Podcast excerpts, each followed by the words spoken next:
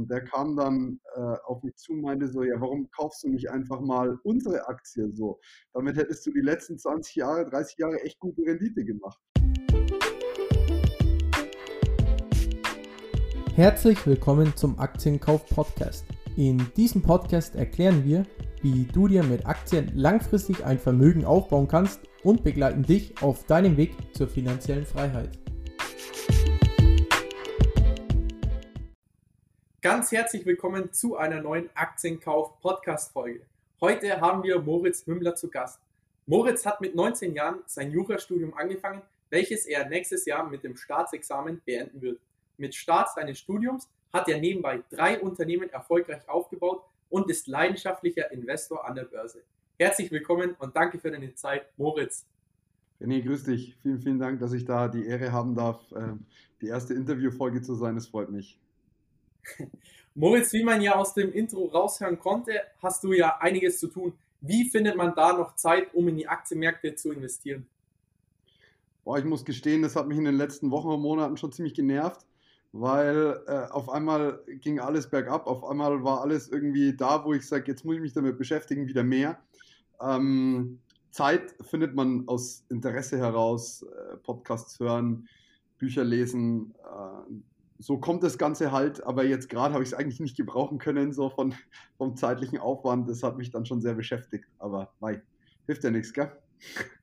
Das stimmt auf jeden Fall. Und wann hast du circa mit dem Investieren äh, begonnen? Beziehungsweise was hat dich auch dazu äh, bewegt, in die Aktienmärkte zu investieren? Ja, da, da muss ich einen Cut ziehen, was das Investieren angeht. Also ich habe sehr, was heißt, am Anfang sehr, sehr viele Fehler gemacht. Ich mache generell sehr viele Fehler, was so einen Scheiß angeht.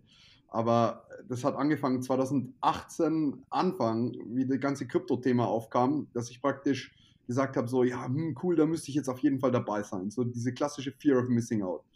Ja. Und dann habe ich mir bei eToro damals ein Konto gemacht, äh, die ganze CFD, äh, der ganze CFD-Müll. Mhm. Und dachte jetzt, so großer, großer Traum vom Daytrader wird, wird endlich wahr, so nach dem Motto äh, über das, dass man dann dort eben ja auch Aktien handeln kann mit, mit Hebeln, äh, bin ich da überhaupt auf das Thema Aktien gekommen. Es hat mich vorher schon interessiert, aber ich dachte tatsächlich immer, dass es so eine Wissenschaft für sich ist, dass du wirklich, ja, ja, so dieses klassische Trading, wo du jeden Tag an den News sitzen musst und so, das war für mich Aktien, äh, die Aktienthematik. Und so hat dann das Ganze angefangen, bis dann irgendwann erstens ich verdammt viel Geld verloren habe weil okay. äh, damit kann man kein Geld verdienen. Und äh, zweitens, äh, der Managing Director von Berkshire Hathaway ist ein Bekannter von meinen Eltern. Und der kam dann äh, auf mich zu und meinte so, ja, warum kaufst du nicht einfach mal unsere Aktie so? Damit hättest du die letzten 20 Jahre, 30 Jahre echt gute Rendite gemacht. Und dann ich so, ja, hm, da hat er eigentlich recht.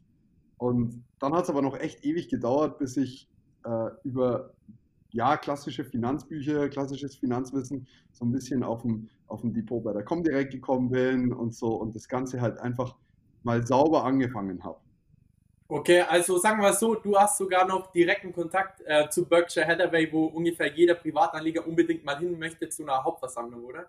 Das Lustige ist, ich wusste das tatsächlich nicht, dass die so krass sind. Also das ist, ähm, das war mir bis vor zwei Jahren echt neu. Also auch wenn ich mich jetzt wahrscheinlich als äh, völliger, völliges Opfer oute, war ähm, das ganz lustig, weil eine Bekannte von uns hatte eben einen neuen Lebensgefährten und äh, er ist so für Europa, Asien, Afrika die, die, für die Rückversicherung Managing Director. Und dann habe ich nur gefragt, ja, was eine Rückversicherung ist und habe mir das erklären lassen und habe das halt nicht gecheckt. Und dann kommt irgendwann raus, dass das, dann hat mein Dad so gemeint, ja, das ist übrigens die teuerste Aktie der Welt. Und ich nur so, ja. wie? Was kostet die denn? Und dann habe ich mal nachgeguckt und aber da hatte ich das noch nicht kapiert. Also das hat dann gedauert und ähm, ist ganz lustig gewesen so. Okay, also sagen wir mal so, dein erstes Investment war dann Berkshire Hathaway. Genau, ganz, ganz klein aber erst. Also ich glaube, ich habe 500 für 500 Euro gekauft. Also dann ähm, die Berkshire Hathaway A-Aktie. Ja, nee, nicht die. Noch nicht ganz. Okay, und ähm, was, äh, äh, was für ein Ziel verfolgst du jetzt mit dem Investieren in Aktien? Also ist es für dich sozusagen jetzt ein Ziel, sozusagen mit Aktien finanziell frei zu werden, um dir nebenbei ein Dividendenportfolio aufzubauen oder wie siehst du das Ganze? Bei mir ist das Ganze am Anfang eben, wie gesagt, deswegen diese blöde CFD-Geschichte war so, ja, schnelles Reichwerden, so super schnelles Geld verdienen und habe aber dann das Ganze gewandelt, einfach indem ich drauf gekommen bin, was mit dem Zinseszins eigentlich möglich ist. Und daher ist es für mich auch eigentlich relativ irrelevant, ob ich jetzt den Markt schlage oder nicht. Ich bin eigentlich zufrieden, wenn ich den Markt oder die Durchschnitt, den Durchschnitt immer erreiche, so nach dem Motto. Äh, einfach durch den Zinseszinseffekt, ja, langfristig Vermögen aufbauen äh, und irgendwo halt eben wenigstens kein Geld verlieren, indem ich es auf der Bank liegen lasse. Okay, ja klar, das stimmt. Also heutzutage bei der Niedrigzinspolitik, beziehungsweise auch was die EZB und die Zentralbanken jetzt in die Märkte pumpen, da kann man eigentlich fast nur noch in Immobilien oder in Aktien investieren oder natürlich in sich selber mit Büchern etc. Und äh, wie gewichtest du eigentlich dein Depot? Also bist du voll in Aktien, ETS, Anleihen, Rohstoffe? Wie, wie bist du da ungefähr aufgestellt? Also bei Rohstoffen lasse ich äh, selber die Finger davon, nicht weil ich äh, das nicht für sinnvoll erachte. Als Öl so hart gefallen ist, wäre ich auf jeden Fall so gewesen von wegen, ja, lass mal ein bisschen Öl kaufen, das, das, das geht schon wieder.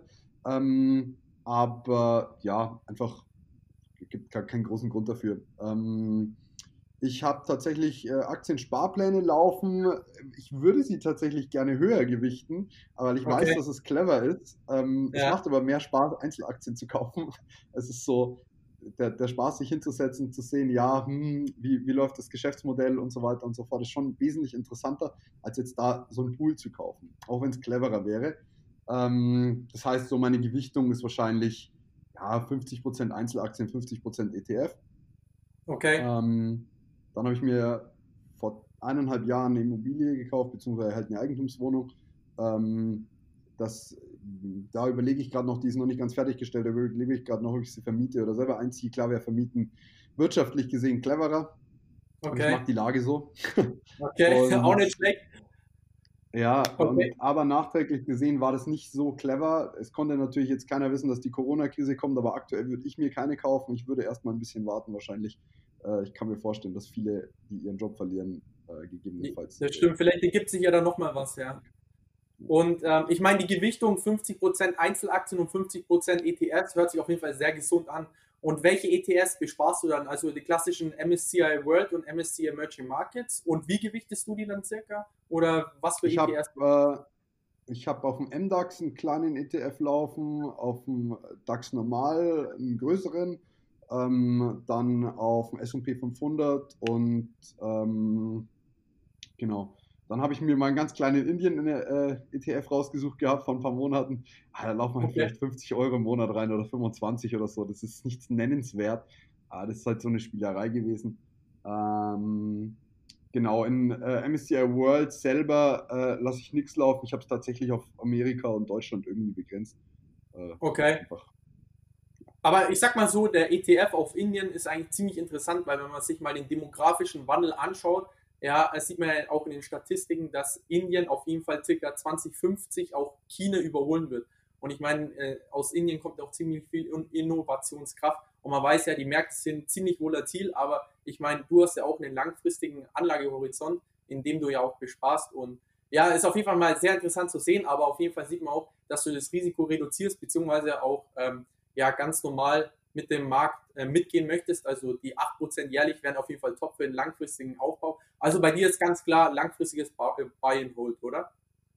Genau. Ähm, tatsächlich habe ich aber auch kein Problem damit, mich von einer Aktie zu trennen, wenn sie mal äh, sehr, sehr stark gestiegen ist.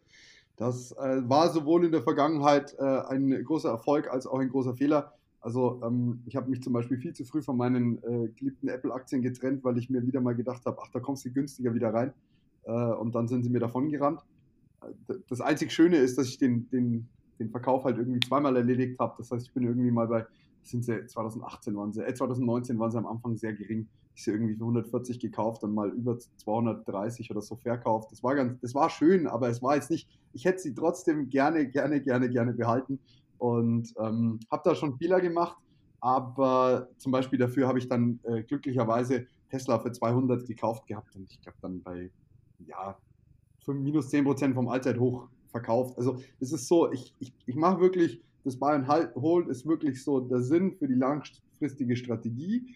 Aber wenn ich wirklich sehe, so, hm, ja, hier juckt es mich schon, dann nehme ich schon mal ein bisschen was mit. Ja, klar, bei Tesla hat man jetzt auch gesehen, dass die Aktie ja ziemlich heiß gelaufen ist. Klar, richtig gute also Quartalsergebnisse erzielt, aber man hat ja auch gesehen, also wirklich der Preis, der Aktienpreis innerhalb von ein, zwei Wochen hat sich ja verfünffacht circa. Und ich meine, bei 200 Euro, das war ja schon eigentlich fast der Dip letztes Jahr. Ich glaube, die ist vielleicht noch auf 180 ungefähr, weil wir haben auch genau. Tesla verfolgt.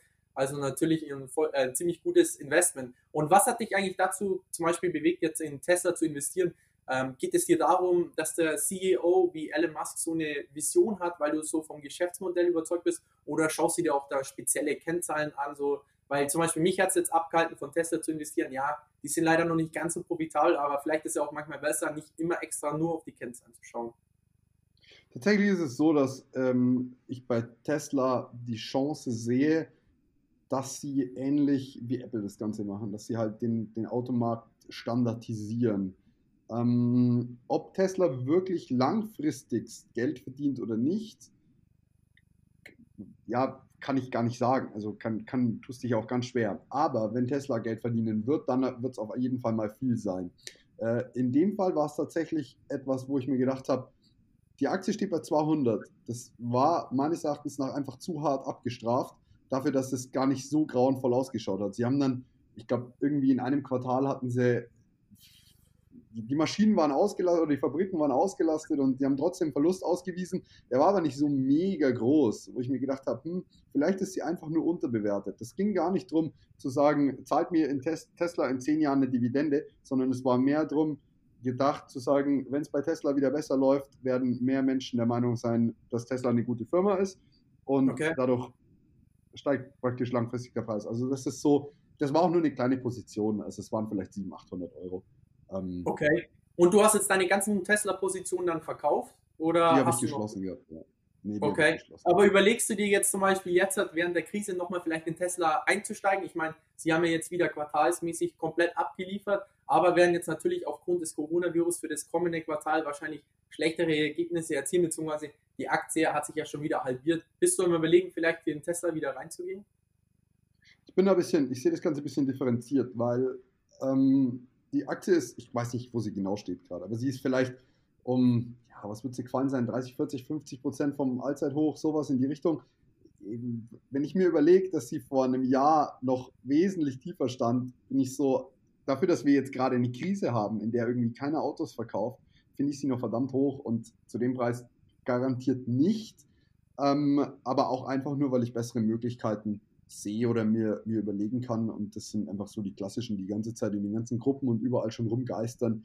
Ähm, wo es praktisch, was weiß ich, es ist so vieles gefallen, wenn Sie jetzt allein Mastercard und Visa oder die ganzen Zahlungsdienstanbieter anschaust. Das, das sind gute Chancen. Ich sehe jetzt auch bei, bei Bayer persönlich äh, eine ganz gute Chance. Da habe ich, hab ich schon eingekauft gehabt, wie dieses ganze Monsanto-Geschichte war. Ich mir halt überlegt habe, ganz ehrlich, in zehn Jahren hat das jeder vergessen. Und das stimmt, also, ja. Es ihnen schlecht geht, geht, geht, sind sie halt nicht pleite davon. Ja. Und ja. Ja, Bayer auf jeden Fall sehr interessantes Investment, weil wenn man ja schon den Aktienkurs anschaut, sieht man halt, dass die ganzen Erwartungen des Markts schon in den Preis sozusagen mit eingepreist sind, ja. Also langfristig gesehen, also das ist jetzt natürlich keine Kaufempfehlung, sondern nur unsere Meinung. Sehen wir auf jeden Fall auch eine enorme Chance jetzt, vor allem bei Bayer. Ich glaube, der Aktienkurs ist circa bei 50 Euro und vor der Übernahme von Monsanto bei 100 Euro. Klar, die ganzen Klagen sind und jetzt aufgrund der Corona-Krise, aber ich meine, äh, langfristig gesehen ist eigentlich Bayer total top aufgestellt, ja. Und jetzt aufgrund der Krise, ähm, wie bist du jetzt vorgegangen? Ähm, hast du sozusagen in den letzten Wochen auch nachgekauft und wie bist du da vorgegangen? Das war nachträglich gesehen auch wieder nicht ideal gelaufen. Ich habe ähm, mir schon vernünftige Cash-Reserven gelegt gehabt. Ähm, war schon nicht zu wenig investiert, was jetzt so den, eigentlich hätte man äh, ein bisschen vorsichtiger vorgehen können. Äh, war ich auch Ende 2019, 2020 und mir dann gedacht, ja gut, wenn es so weitergeht, dann äh, das bleibt erst einmal. Was genau ja. der Punkt ist, wo dann der Crash kommt, wenn keiner damit rechnet, so nach dem Motto. Mit der Krankheit hat natürlich jetzt, äh, war nicht zu rechnen. Dann habe ich irgendwie gesehen, gut, die Märkte fallen 10, 15, 20 Prozent und nach 20 Prozent habe ich, glaube ich, die ersten Kauforders ausgelöst. Ähm, war dann nachträglich gesehen nicht so clever, weil ich Six zum Beispiel gekauft habe, was natürlich dann schon nochmal gewaltig abgerauscht ist. Ähm, und ich habe mir dann von meinen ganz cleveren Freunden immer sagen lassen dürfen, die alle selbst kaum in Aktien investieren, nee, nee, das geht noch weiter runter, das geht noch weiter runter. Sie hatten okay. auch recht. Der Punkt ist ja. nur, äh, die wussten es genauso wenig wie ich. Und ja. deswegen würde ich es wahrscheinlich retrospektive wieder ähnlich machen. Vielleicht würde ich noch ein bisschen länger warten, einfach. Aber du weißt es halt einfach nicht. Und ich habe immer gesagt, Leute, ihr wisst einfach nicht, was schon eingepreist ist in den Markt. Wenn jeder ja. die Vorstellung hat, dass wir von dem Virus irgendwie so und so viele Millionen Tote sehen werden, ja, sorry, aber dann, dann fällt das Ganze halt nicht mehr weiter. Ja. Und das fand ich so ein bisschen schwierig von den ganzen Prophezeiungen, wann es weiter runtergeht. Das heißt, ich habe schon zu früh meinen Cash verschossen. Ich hatte schon noch immer ein bisschen was. Ich habe dann echt alle Reserven liquide gemacht. Ich habe echt wie so ein Magnet mein, mein Geld versucht zu, zu hamstern und zu schauen, wo kann ich jetzt noch was herbringen. Ich habe tatsächlich jetzt noch, so noch ein bisschen Möglichkeiten zu investieren. Ähm, habe aber beschlossen, dass ich mich einfach äh, über die Sparplanerhöhung äh, da beteiligen werde und nicht mehr zu viele Einzeltitel kaufe, weil ja, das kommt immer darauf an, was du kaufst, aber so günstig sind jetzt die Titel, die sicher sind, auch nicht geworden, finde ich. Das, das stimmt, ja. Also wenn man schaut zum, äh, im Vergleich zum Vorjahr, ja, die Preise vom Vorjahr zu jetzt haben sich eigentlich viele Aktien gar nicht mehr wirklich groß vom Preis verändert. Und klar, man kann eigentlich niemals den Dip sozusagen ähm, erreichen, also beziehungsweise richtig einkaufen, aber trotzdem, auch wenn du schon bei minus 20, minus 30 Prozent einkaufst, zwar sind die Märkte um minus 40 Prozent eingebrochen, aber ich meine, wenn man langfristig schaut, ich meine, die Welt wird sich wiederholen. Wir haben die klügsten Menschen, ähm, die jetzt gerade an den ganzen Lösungen hocken, zwecks des Coronavirus, beziehungsweise man sieht ja, in China kann ja das Ganze geheilt werden. Und auf lange Sicht äh, machen wir uns da auf jeden Fall gar keine Sorgen. Ich meine, minus 20 Prozent heißt auf jeden Fall plus 30 Prozent Aufwärtspotenzial. Ich glaube, in fünf bis zehn Jahren ja, lacht man darüber, dass man vielleicht nur bei minus 20 Prozent einkauft hat und nicht bei minus 30, 40 Prozent. Den Boden wird man niemals erreichen, aber wir sagen es ja auch immer wieder im Podcast, am besten ist es natürlich, die Sparpläne zu, äh, zu erhöhen, weil einfach den Tiefpunkt man eigentlich fast niemals erreichen wird. Aber trotzdem, solange man in gesunde Unternehmen investiert mit Rabatten, kann man eigentlich auf lange Sicht nichts falsch machen. Und ähm, eine nächste Frage, auf welche Kennzahlen achtest du, wenn du in ein Unternehmen investierst? Das ist ganz schwierig, weil erstens fehlt mir die Zeit, das so wirklich mega krass genau äh, zu analysieren. Das heißt, ich schaue mir meistens irgendeine Aktienanalyse dazu an okay. ähm, und, und bewerte dann für mich, sehe ich die Zukunft ähnlich wie derjenige, der sie analysiert hat. Also macht es für mich Sinn, ist das Ganze schlüssig. Okay. Ähm, überleg mir auch, kommt, kommt das Ganze denn von der, von der Prognose hin? Also wenn ich mir überlege, die, die Gewinnprognosen, ich persönlich sehe zwar Amazon als ein geniales Unternehmen an, ich sehe ja. es aber nicht ganz so extrem wie, wie alle anderen drumherum. Das ist aber natürlich okay. immer wieder nur eine Meinung. Also wenn Klar. ich mir überlege, Amazon, ich weiß nicht mehr genau, was die Zahlen waren, aber sie haben den Gewinn um ein paar Millionen gesteigert und sofort ist der Aktienkurs um ein paar Milliarden in die Höhe geschossen. Da tue ich mich ja. halt schwer. Also das war, das war Ende 2019, glaube ich. Da, da, muss ich ehrlich sagen, das, das passt für mich so nicht ganz zusammen. Ist natürlich ein mega Unternehmen, hat eine riesen Burggraben, das ist so keine Frage, da, da geht es gar nicht drum. Ich ja. sehe es nur ein bisschen differenzierter wie alle anderen. Ähm, okay. Und gehe da praktisch einfach mit der Einstellung ran, dass ich sage, wenn das Geschäftsmodell solide ist, wenn ich mir vorstellen kann, dass das Ganze in 20 Jahren noch gibt, warum nicht? Also. Okay. Und also das heißt jetzt sozusagen, Amazon steht jetzt nicht ganz oben bei dir auf der Watchlist. Welche drei Unternehmen sind gerade die Unternehmen, die bei dir ganz oben auf der Watchlist stehen, wo du vielleicht ganz heiß wärst, nochmal nachzulegen oder neu zu kaufen? Also ich würde behaupten, Platz 1 und 2 belegt Apple. also ich, ich, man muss dazu sagen, ich verdiene mein Geld mit Apple-Produkten. Ich, ich äh, sehe überall AirPods, ich äh, merke überall, wie, also das, das ist schon extrem einfach so das Feeling, das du auch bekommst, wenn du durch eine Stadt läufst und jeder trägt die Kopfhörer in den Ohren. Das ist einfach okay. so, hab ich, das, da habe ich Bock drauf. Ähm, und da habe ich mich einfach sehr geärgert. Das war ein ziemlicher Griff ins Klo. Aber ich hatte mir geschworen, ich laufe keinem Kurs mehr hinterher, der mir davon okay. rennt, weil das habe ich schon gemacht und das mache ich nie wieder. Und ähm, das definitiv. Dann ähm, wäre tatsächlich, es kommt immer auf den Preis drauf an, wäre wär Coca-Cola interessant, äh, da ja, irgendwo bei 35, 37 sowas mal zuzuschlagen. Ja. Ähm, ansonsten ähm, habe ich leider schon sehr viel Imperial Brands vor dem Crash gekauft. Äh, die wären natürlich jetzt mit der Dividendenrendite, was, was sie kurz vor dem Anstieg jetzt vor einer Woche oder sowas hatten, äh, wäre natürlich brutal interessant gewesen. Ich glaube, da hatten sie 14 Prozent sogar. Das ist schon ja, eine ja, Nummer. Über 14 Prozent, äh, das stimmt. Und, und ja. außerdem habe ich gerade erst die Dividende erhalten, die war schon echt attraktiv. So, das ist schon echt schön, die dann äh, reinfließen zu sehen. Ähm, ansonsten, ja, so in die Richtung geht's. Äh, dann natürlich Mastercard und Visa wäre schon auch äh, interessant. Also ich schaue mich immer ein bisschen um. Klar, Mastercard und Visa sind der Sebo und ich ja auch komplett überzeugt. Ich meine, jetzt merken ja auch die Leute, wie einfach es ist, eigentlich mit Karte zu zahlen, beziehungsweise auch aus den Hygieneeffekten weil die Leute wollen natürlich weniger jetzt das, das Cash in die Hand nehmen, weil sie natürlich wissen, lauter Bakterien, vielleicht auch Viren können so übertragen werden. Und ich meine, ähm, äh, irgendwo gab es ja auch mal eine Statistik, wir in Deutschland zahlen, glaube ich, erst jeden zehnten Einkauf mit einer Karte. Ja? Was wir noch für ein enormes Potenzial haben, das aufzuholen, beziehungsweise äh, es wird immer mehr mit Karte gezahlt. Wenn man mal schaut, in Schweden, Norwegen wird ja fast alles nur noch mit Karte abwickelt. Also von dem her, da ist eigentlich noch ein riesen Wachstumspotenzial. Ich meine, Visa, Mastercard haben ja auch einen riesen Burggraben, die haben ja auch Gewinnmargen von über 60 Prozent. Da kann man auf jeden Fall langfristig nichts falsch machen. Und genauso Imperial Brands ist ein Top-Dividendenunternehmen. Ist ärgerlich, Sebi und ich sind ja auch privat in Imperial Brands investiert, ja. Wir haben natürlich jetzt auch vor dem Crash noch ein bisschen investiert. Klar, ähm, die Dividende, ähm, wie soll ich sagen, ist natürlich sehr genüsslich. Also da kann man den leichten Kursrückgang nochmal hinnehmen. Aber ich meine, auch unter der Krise wird geraucht. Ähm, von dem her macht man sich da eigentlich keine großen Sorgen. Und Moritz, andere Frage noch. Ähm, welcher CEO in, äh, interessiert dich am meisten oder welcher CEO inspiriert dich am meisten von allen Unternehmen weltweit? Also ich finde tatsächlich, Elon Musk macht sehr, sehr gutes Marketing. Ähm, ob das mit dem Cybertruck jetzt, äh, Cybertruck jetzt gefaked war, dass die Scheiben brechen oder nicht, ob das gewollt war oder nicht, ist auf jeden Fall sehr gut angekommen und sehr gut eingeschlagen. Das Marketing, das er macht, ist genial. Äh, ich versuche mich aber weniger an einem CEO aufzuhängen. Ich finde auch Warren Buffett total super so, aber ich versuche mich weniger daran aufzuhängen, weil ähm, tatsächlich das Risiko natürlich steigt, wenn du irgendwie einen hast, der die ganze Firma trägt. Ist zwar super toll, weil dir das Ganze natürlich einen fetten Push gibt, aber man überlege sich, äh, Warren Buffett verstirbt, dann geht es erstmal irgendwie in den Keller vielleicht, also das, who knows. Also die Firma ist gut aufgestellt, die haben tolle Firmen im Hintergrund. Aber weiß, weiß ja keiner. Also das, das, ist ja wieder das Schöne, es weiß ja keiner, wie reagiert der Markt darauf.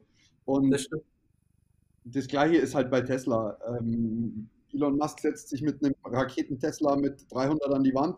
Ja, dann schaut es halt irgendwie erstmal schlecht aus. Deswegen ist so, dadurch, dass ich in die Unternehmen nicht reinschauen kann, versuche ich den CEO nicht zu über, äh, nicht zu hart überzugewichten. Okay, aber du würdest auf jeden Fall sagen, Elon Musk ist auf jeden Fall ein Vorbild, wo man sich orientieren kann, auch auf seine persönliche Entwicklung, was es angeht, ähm, äh, so langfristig zu denken und was man eigentlich auch eigentlich aus seiner eigenen Menschenkraft alles erschaffen kann. Kann man das so dann sagen? Der, der Punkt ist, wo du völlig recht hast, ist, dass seine langfristige Art zu denken, genauso wie bei Jeff Bezos und Warren Buffett und allen großen Köpfen eigentlich, brutal bewundernswert ist. Das Problem ist nur, ähm, für welchen Lebensbereich nimmst du ihn dir als Leitbild? Wenn du ihn dir für, wenn du dir Jeff Bezos oder Elon Musk für dein Privatleben als Leitbild nimmst, dann weiß ich nicht, ob du glücklich wirst. Wenn du ihn dir für dein wirtschaftliches Leitbild nimmst, musst du vor der irgendwann musst du die Abstriche machen, um halt deine anderen Lebensbereiche fördern zu können. Also das sind Menschen, die konzentrieren sich wirklich nur auf die absolut krassesten Dinge und ich habe kürzlich in, ähm, ich war in San Francisco und ein Freund von mir arbeitet mittlerweile dort mit ähm, einem der einflussreichsten Milliardäre dort, äh, was der bei Y Combinator sehr, sehr weit oben ist, etc. pp. Und ganz ehrlich, da passiert schon viel Verbrennung auch. Also das ist, äh, da wird, du, du verbrennst dir dein, du verbrennst deinen Körper, du verbrennst deinen Geist gegebenenfalls. Das heißt, die Frage ist, inwieweit nehme ich mir das Ganze als Leitbild? Ähm, klar, es ist schön, diese Erfolge zu erreichen, aber dann ist auch die Frage, was, what's the price you pay? Und ja. ähm, daher inspirierend, ja, definitiv. Ob ich es für mich genauso umsetzen würde, wahrscheinlich nicht. Okay. Und ähm, Hast du auch ein Finanzbuch, das du jedem Zuhörer empfehlen kannst? Weil du meintest ja auch, du hast dich auch schon in die Finanzmärkte eingelesen. Welches war für dich das äh, Finanzbuch, äh, ja, äh, woraus du den besten Nutzen jetzt rausziehen konntest? Den besten Nutzen konnte ich tatsächlich aus dem Buch äh, Der rationale Kapitalist von äh, Collier Bacon ähm, rausziehen. Aber ich muss sagen, was mir sehr viel Spaß gemacht hat zum Lesen, ist immer wieder André Costolani. Ich, ich kann ja. diesen Typ einfach wirklich lesen. Das geht nicht, das ist Wahnsinn. Der erzählt genial. Es ist zwar ein Blick in die Vergangenheit, so keine Frage, aber extrem, extrem, extrem faszinierend geschrieben. Auch wenn es immer wieder das Gleiche drin steht, so stört mich gar nicht. Ja, auch wie viel Weisheit einfach drinnen steht. Ähm, ich meine, das Buch Die Kunst über Geld nachzudenken, äh, nachzudenken, ja, ist ja immer noch ein Top-Seller und ich meine, ich habe das ja auch für meine Bachelorarbeit äh, benutzt, das Buch und was man da für einen Nutzen rausziehen kann, jetzt nicht nur für die Bachelorarbeit, sondern auch einfach wirklich das Denken und wie viele Zitate halt einfach wahr sind, das ist halt wirklich Wahnsinn, ja. Also die Fehler aus der Vergangenheit, die halt jetzt immer noch stattfinden. Und wenn man einfach nur mit kühlen und rationalen Kopf äh, sozusagen in die Börse investiert, so wie es ja auch Costolani gemacht hat, kann man halt sehr viel äh, lernen.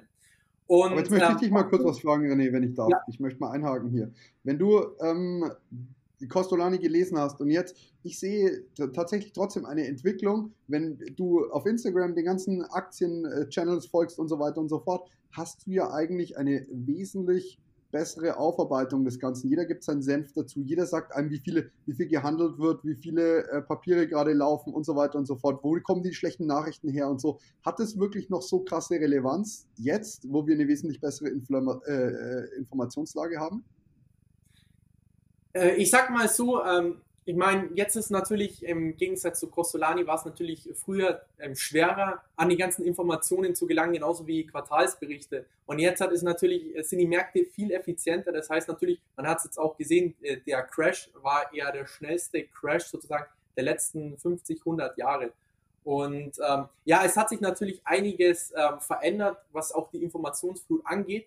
Aber ich denke halt trotzdem, ähm, was dahinter steht, klar, die Märkte sind viel effizienter geworden, auch mit den Informationen. Manche Sachen aus den Büchern sind natürlich veraltet, aber sozusagen das langfristige Denken ähm, wird eigentlich, sagen wir mal so, eigentlich nur in den Finanzbüchern gelehrt oder auch bei André Costolani. Und das ist halt eigentlich das Inspirierende. Also so würde ich das jetzt mal so sagen. Mhm. Genau. Glaubst du denn, dass der Crash schon vorbei ist? Da ist natürlich schwer, eine Prognose zu treffen. Also ich sag mal so, jetzt ist es auf jeden Fall ein sehr günstiger Zeitpunkt zu investieren. Also wer jetzt hat natürlich ähm, seinen Cash-Betrag schon voll investiert hat, man weiß natürlich erst im Nachhinein, ob das jetzt schlauer wäre. Ähm, ich sag mal so, ich bin über 50 Prozent mit meinem Cash jetzt hat, äh, schon reingegangen. Ähm, mal schauen, ich habe meine Sparpläne erhöht.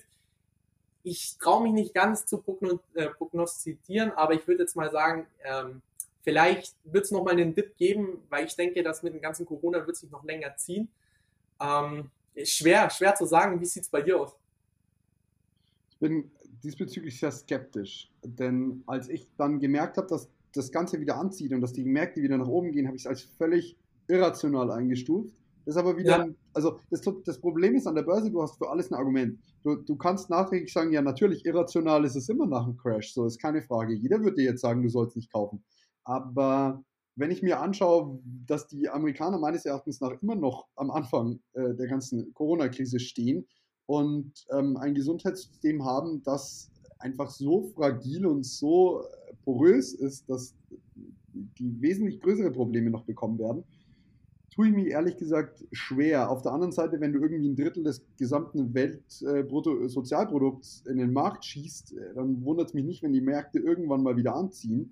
Ja. Daher bin ich diesbezüglich echt ein bisschen skeptisch. Das Cash, das ich gerade noch halte, halte ich. Wie gesagt, Sparpläne sind erhöht, wie du sie jetzt auch gesagt hast. Aber ich bin ja. jetzt nicht mehr so euphorisch wie noch bei den minus 20 Prozent vom Allzeithoch. So. Also da war okay. ich euphorischer. Ist, ähm, kennst du Tim Schäfer? Ja. Ja, Tim Schäfer, ähm, der hat ja auch seinen YouTube-Channel, den kann man auf jeden Fall empfehlen. Der beschäftigt sich ja schon über 20, 30 Jahre mit der Börse und ist auch dadurch finanziell frei geworden. Und er lebt ja auch in New York und er berichtet ja auch täglich immer, ähm, was in New York passiert und wie, wie, er die Märkte einschätzt. Und er sagt in jedem, wie soll ich sagen, in jedem YouTube-Video, jetzt hat es eigentlich eine Riesenchance eigentlich für Langfristanleger. Also er sagt eigentlich auch nie, beziehungsweise er kann es auch schwer prognostizieren, was jetzt weiter passiert. Er sagt, wie es ihr täglich aussieht, dass es immer schlimmer wird. Aber er sieht halt für die Aktienmärkte jetzt hat, um einzusteigen, eine Riesenchance. Also ich bin dann eher so einer, der sagt, okay, ähm, ich orientiere mich zum Beispiel an den Tim Schäfer, er hat auch komplett recht. Ähm, jetzt hat, ähm, hat man schon gute Rabatte an den Märkten langfristig gesehen. wird sich das bestimmt auszahlen. Aber wie es jetzt die nächsten Monate oder ja, ein, zwei Jahre Klar, noch laufen, Frage. ist schwer, ist sehr schwer, ja. Was, was ich diesbezüglich so interessant finde, ist einfach zu jeder, jeder, wenn die, wenn, wenn dir alle raten, jetzt brauchst du nicht mehr kaufen, dann musst du es sowieso jetzt tun. Und du brauchst ein starkes Fell, was das Ganze angeht. Entweder du hörst dir keine Nachrichten an oder ähm, du bist einfach so stark, dass du sagst, nee, nee, lass mich mal machen. Und ähm, das äh, ist, da, man lernt sich selber kennen im Crash, sagt, äh, hört man Ja, auch. das stimmt. Also, ja, da werden sie natürlich auch viele Neueinsteiger an der Börse jetzt auch mal wirklich kennenlernen, wie sie halt mit solchen Kursschwankungen umgehen. Ob man sozusagen mit solchen Kursschwankungen oder natürlich mit diesen äh, Buchwertverlusten leben kann. Weil ich meine, bei vielen hat es ja jetzt äh, stark eingeschlagen, ja, minus 30, 40 Prozent, weil die Märkte ja davor, also es war ja eine zehnjährige Rallye jetzt. Und ja, auf jeden Fall nimmt man da jetzt im Nachhinein auch ziemlich viel mit, beziehungsweise jetzt hat natürlich auch, ähm, ob man jetzt sagt, ja, hin und her und macht Taschen leer oder ob man einfach total dabei bleibt und einfach cool und man einfach überzeugt ist, dass, dass sich natürlich die Zukunft äh, positiv entwickeln wird. Mhm. Ähm, ja. Moritz, äh, was würdest du jedem Neueinsteiger raten? Also tatsächlich hat mir sehr geholfen. Heute ist der beste Zeitpunkt, äh, um in Aktien zu investieren. Der zweitbeste ist morgen. Ähm, einfach um tatsächlich die Fehler auch mitzunehmen. Klar gibt es irgendwie, es gibt auch zu jeder, zu jedem äh, Börsenereignis einen Spruch. Also greif nicht ins fallende Messer. Wer die Kurse nicht hat, wenn sie fallen, hat sie auch nicht, wenn sie hoch, wenn sie steigen. Informier dich und setz dir tatsächlich äh, einen Plan, eine Strategie und zieh die auch erstmal durch. Das Problem ist, die, die Menschen sind generell ähm, viel zu kurzfristig gepolt und sind nicht bereit, irgendwie was längerfristig mal durchzuziehen, um auszuprobieren, wie es läuft. Das heißt, äh, informier dich, bilde dich, aber äh, auch gleichzeitig überbilde dich nicht. Also du, du kannst noch so viele äh, Crash-Bücher lesen, du wirst ihn trotzdem nicht voraussehen. Und wenn du die Fehler nicht selber machst, äh, wird sie dir auch keiner. So, so, es gibt Fehler, die kann man einem nicht abnehmen. Äh, Ja. Einem Kurs hinterher zu rennen, diesen Schmerz, wenn du es merkst, der hat 20% plus gemacht, denkst dir, scheiße, ich muss da rein, ich muss da rein, kaufst und dann und hast halt einfach den 15% Dip, dann, dann den, den, den musst du spüren. Also das, das Ja. kannst du nicht, das kann dir keiner erklären, finde ich. Okay, ja, da gebe ich dir komplett recht. Ähm, Moritz, jetzt sind wir ja auch leider schon am Ende des Interviews angekommen. Doch zum Schluss haben wir auch eine kleine, schnelle Fragen, schnelle Antwortrunde für dich vorbereitet. Ähm, bist du Mhm. bereit? Jawohl. Okay. Also, Internet oder Bücher? Bücher Lesen oder Podcast? lesen. Angestellter CAO oder selbstständig im eigenen Startup? Selbstständig im eigenen Startup. Nie wieder in Aktien investieren oder nie wieder weiterbilden? Nie wieder in Aktien investieren. Jeff Bezos oder Elon Musk? Jeff Bezos. Und final question, wie definierst du Erfolg? Die Verwirklichung eines dir würdigen Ziels. Das ist natürlich ein super Schlusswort. Vielen Dank nochmal an dich, Moritz, für das Interview. Äh, wo können dich unsere Zuhörer finden? Du hast ja auch noch einen sehr interessanten Podcast. Ich habe einen Podcast, der ist allerdings tatsächlich nur für Jurastudenten äh, relevant oder äh, Referendare, Liberté, Egalité, BGB. Wer möchte, kann sich gerne mein Instagram-Profil reinziehen. Äh, es ist tatsächlich ziemlich viel privater Unsinn, der da passiert. Äh, Momimi, M-O-M-U-E-M-M-I. Oder ihr schreibt mir einfach eine E-Mail, äh, moritz at theloyalone.de. Vielen Dank, René, dass ich da sein durfte. Es war mir eine Freude. Und macht weiter so, ihr zwei. Das macht ihr gut. Super, danke Moritz. Ähm, also für jeden, der über den Tellerrand schauen möchte in die Welt des Rechts, der soll unbedingt in diesen Podcast mal reinhören. Und wir werden deinen Podcast in den Show Notes verlinken. Und in diesem Sinne an alle Zuhörer, bleibt gesund und wir hören uns nächste Woche wieder. Ciao.